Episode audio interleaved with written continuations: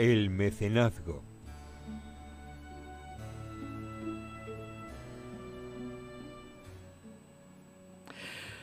Hola de nuevo, queridos escuchantes. El personaje de hoy era escritor, novelista, poeta, periodista, guionista, autor teatral y muchas más cosas. Profesiones que iremos relatando en esta biografía de un grande entre los grandes españoles contemporáneos.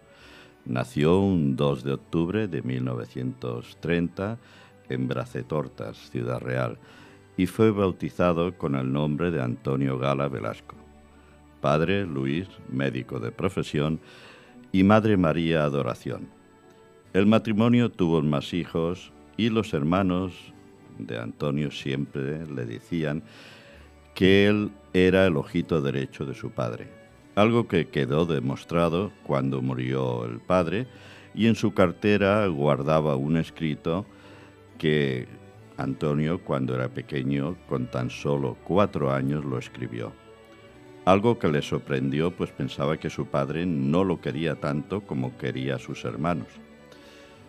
En 1939, poco antes de la Guerra Civil, la familia se trasladó a Córdoba, donde con tan solo nueve años empezó a escribir sus primeras obras y, con solo 14, impartió una conferencia en el Real Círculo de la Amistad. A los 15 se matriculó en la carrera de Derecho en la Universidad de Sevilla y como libre en Filosofía, Letras y Ciencias Políticas y Económicas en Madrid en todas las cuales obtuvo la licenciatura.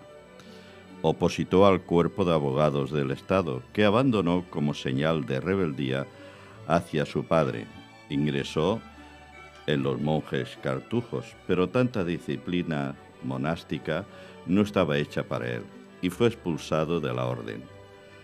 Cambió aires y se mudó a Portugal en 1959 empezó a impartir clases de filosofía e historia y recibió una tesis del premio Adonais de poesía por su obra Enemigo íntimo, empezando una exitosa carrera teatral y periodística que le posibilitó desde 1963 vivir solo de la escritura hasta que falleció. Yo os quisiera preguntar qué os parece que hoy por hoy estuviera un hombre viviendo solo de lo que escribe, como él. Yo siempre he pensado, Manuel, más allá incluso de la literatura, que hoy en día es muy complicado ser artista, porque vivir exclusivamente de tu arte es complejo, entonces tiene mucho mérito. Sí, así es. Y seguramente también habrá tenido una vida humilde a, a momentos para poder hacerlo así. Claro, totalmente. Sí, sí. Y bueno, eh, después, al cabo de un año, se instaló en Florencia, donde allí escribió cuadernos hispanoamericanos de tirada mensual y su libro de poemas La deshonra. Ya de vuelta a España, en 1973, sufrió en Madrid una perforación de duodeno que lo llevó al borde de la muerte. A raíz de ello, empezó a utilizar bastón objeto que reunió entre los regalos y compraros poder unos 3.000. La enfermedad que tuvo fue como un pistoletazo de salida y empezó a escribir como si se le fuera a acabar la vida. Publicó en el diario El País desde 1976 hasta 1998 las secciones tituladas Charlas con Troilo a los herederos y muchos artículos más. También colaboró en el diario El Mundo desde 1992 hasta 2015, publicando artículos de opinión titulados Troneras y algunos más. En 1990 ganó el Premio Planeta con una novela histórica sobre el último rey de Granada, Boabdil, y anteriormente obtuvo en el 72 Premio Nacional del Teatro Calderón de la Barca hijo predilecto de Andalucía en el 85, 1900, y muchos premios más. El último fue en 2021, 21, Premio Nacional de Teatro, en drama y poesía. Como obras más notables se citan unas 14, entre las cuales dos fueron llevadas al cine con gran éxito, a saber, Más allá del jardín, director Pedro Olea en 1996, y como actriz principal Concha Velasco, la cual no le gustaba a Antonio como actriz, pero rectificó en su opinión cuando vio la película y que fue nominada para los Goyas. Y la siguiente, Pasión Turca, película bastante fuerte en sentido erótico. Director Vicente Aranda en 1994 y como actriz la gran Ana Belén. También fue nominada para los Goyas, como la anterior. Nunca ocultó su postura izquierdista, pero nunca militó en el seno de ningún partido, así como su juego de palabras cuando le preguntaban por su tendencia sensual. Y comentaba, nunca he vivido en un armario, pero siempre he tenido vestidores. No le gustaba, como anécdota, el Día del Orgullo Gay.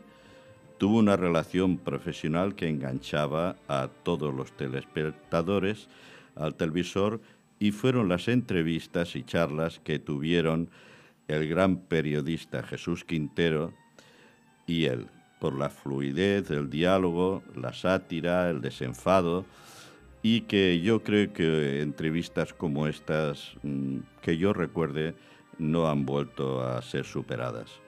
Falleció el 28 de mayo de este año 2023 en Córdoba por complicaciones otra vez de la enfermedad de la cual no acabó de curarse.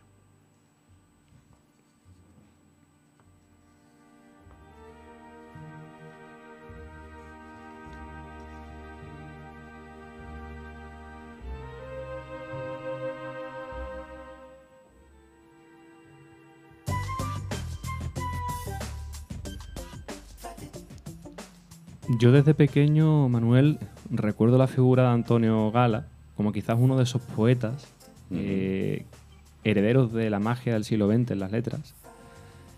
Y muy singular y, muy particular, y, él, él, era conocedor de, esa forma de ser tan, característica que tenía y lo llevaba a gala, nunca mejor dicho. sí, señor, así es. Y después, pues claro, esas retóricas, esos refranes o esas, esas matizaciones dentro de lo que era cuando él hablaba, había frases que se dejaba y caer y las alargaba porque era lo que le daba esa salsa picante a su forma de expresión, valga la redundancia. No sé si quizá nuestros compañeros eh, lo sepan, pero te pregunto también a ti directamente, Manuel, ¿y la oposición que tenía Antonio Gala? Porque al final también tenía sus detractores, como, como ocurre también con muchos afamados artistas, literatos. Sí, claro, es que él, eh, como he expuesto antes, era una persona de izquierdas y se crió en el ámbito, de, en fin, por el año que nació en el 30, imaginaros, ¿no? que era el régimen que teníamos antes. ¿Qué ocurre? Él mm, no fue de las personas que que empezó a hacer gala de ello, de sus ideas. Sí que se enfrentó y se opuso a la entrada de España en la OTAN y a muchas otras cosas, pero tampoco eran de los que le gustaba la, hacer publicidad, con lo cual abarcaba eh, pues, eh, en un aspecto muy amplio a cualquier tipo de pensamiento de personas, fuera de derecha, de izquierda, de centro, y ese yo creo que fue uno de los motivos de su éxito. Muy bien. A los sevillanos, de hecho, nos regaló con cierta ironía una de las mejores frases que, que define el sentir sevillano. Pues ahora has cogido. ¿Te he cogido? Sí. A ver si me metes la pata, te la digo fuera de micros y si estoy lo cierto te la comparto luego. De hecho, si habláis algunos compañeros más, la voy a verificar. Ah. sé que me talló la pata, Manuel, que no creo que sepa más no, que No, no, no, si Dios me libre. Si es que yo me he leído y he leído la biografía y demás, pero ahora ya sí que ya no sabría. Efectivamente. Lo malo no es que los sevillanos piensen que tienen la ciudad más bonita del mundo, lo peor es que puede que tengan hasta razón. Ah, pues hijo, eso no lo pues sabía. ya me has hecho dudar, Manuel. Ya, no, no, no, no, es que fíjate que no lo, no lo he leído. Pues eso es un legado para la historia de, pues los sevillanos. Yo aquí quiero hacer un guiño porque si no me equivoco, eh, la obra de, de Más allá del jardín Sí. Em, estuvo inspirada en, mm, en, los jardines de donde él estudió. sí, es, se rodó aquí en Sevilla. Se rodó en mi pueblo, en Castilla de Guzmán. Sí. Así que orgullo, María, orgullo. sí, para el, el, antiguo colegio mayor de la Universidad de Sevilla que está allí, que son los eh, jardines de Forestier. Claro. Que fueron allí donde se... Y, y después el partener, digamos, de Concha Velasco fue Fernando Guillén. Y bueno, y hubo... La película a mí me encantó, como Pasión Turca. Y después una que tuvo mucho éxito fue Anillos para una dama, que está, pues no hubo película, pero sí que se vendieron infinidad de libros. Y... Y, yo por lo que entiendo, más allá del jardín, está, ya por hacer un apunte, está eh, basada precisamente en, esos jardines porque el colegio era una residencia de estudiantes de la, de la propia universidad y entonces allí se quedó Antonio Gala y ya con esas vistas pues fue lo que más tarde inspiraría y donde más tarde pasaría por allí con Chabelasco regalándonos oh. eh, una película tan bonita. Así que de aquí un, un guiño para Castilleja de Guzmán. Por favor. que, se, pueden visitar los, jardines de Forestier, ¿eh? Así que... Algún día, María, nos tienes que dar una visita por tu pueblo, para que conozcamos Castilleja. Es chiquitito, pero... En una hora se ve, ¿no? En una hora. Yo para no alargarme más con Gala, porque es que, que, da para mucho, ¿no? Y, el tiempo es el tiempo, Además que lo importante es quedarnos con, con el buen gusto del querer más. Claro. Y también una fundación para gente joven que está en Córdoba y, bueno, en fin y ahora, pues, si me permitís, me ha costado mucho coger un poema. A ver, Julio, ponnos de nuevo la música de fondo. Y es tu momento, Manuel, como siempre. A disfrutarlo. Gracias. Espero os guste. Y a los escuchantes.